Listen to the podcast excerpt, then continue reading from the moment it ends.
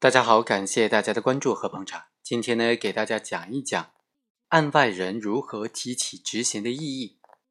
所谓执行异议，是指根据民事诉讼法第二百二十五条的规定，当事人、利害关系人认为执行行为违反法律规定，可以向负责执行的法院提出书面的异议申请。当事人、利害关系人提出书面异议的，法院在收到书面异议之日起十五天之内审查。理由成立的话，就裁定撤销或者改正；理由不成立，就裁定驳回了。这就是案外人认为法院的执行行为损害到了他的合法权益，甚至直接侵害到他的财产所能够采取的一种救济的措施。那么，这个制度在司法实践当中是怎么运用的呢？今天通过这个案例和大家简单的来聊一聊，来介绍一下。本案的主角之一张某。起诉混凝土公司以及他的股东赵某民间借贷纠纷一案，法院最终是判令这个被告混凝土公司以及赵某连带的赔偿张某借款三百一十八万元。这个案件进入了执行程序之后，法院依法对被执行人名下的财产进行调查，发现被执行人名下没有任何可供执行的财产。申请执行人张某就提供的财产的线索。认为说，被执行人赵某的财产可能都已经转移到他的亲属名下了，并且提供了赵某的两名未成年人子女赵某一和赵某二的身份证号码。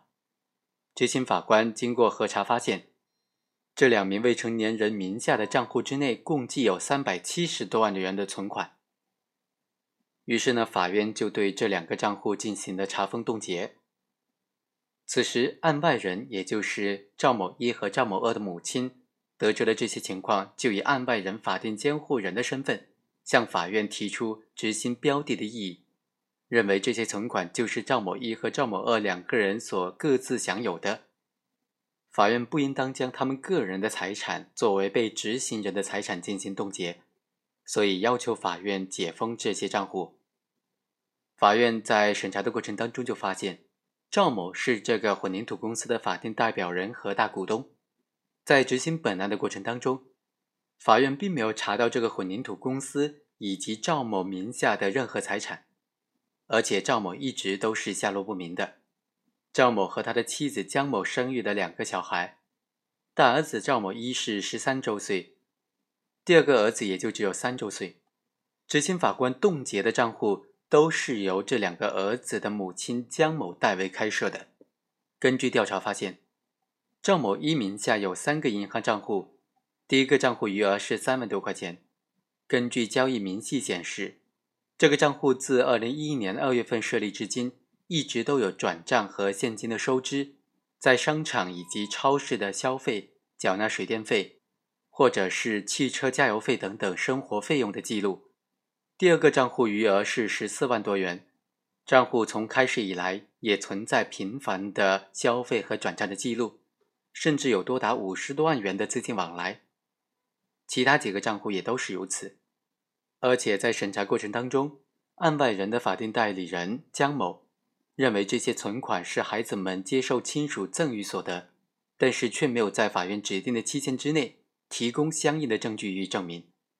于是，执行法院审查之后认为，在查询被执行人的财产的时候，应当将被执行人的未成年人子女银行存款等的财产列入查询的范围。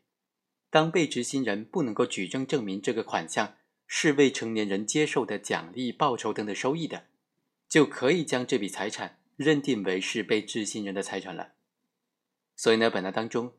案外人作为未成年人，他的银行账户之内大额的资金存储和支配行为都和他的年龄不相符合，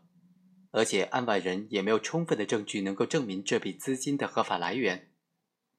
所以可以认定这笔存款的所有人就是案外人赵某一和赵某二的父母。法院执行查封案外人名下存款并没有不当，所以对于他们母亲的这个执行异议不予支持，裁定驳回了他们的执行异议。好，以上就是本期的全部内容。下一期呢，我再和大家简单的来继续分析这个案件。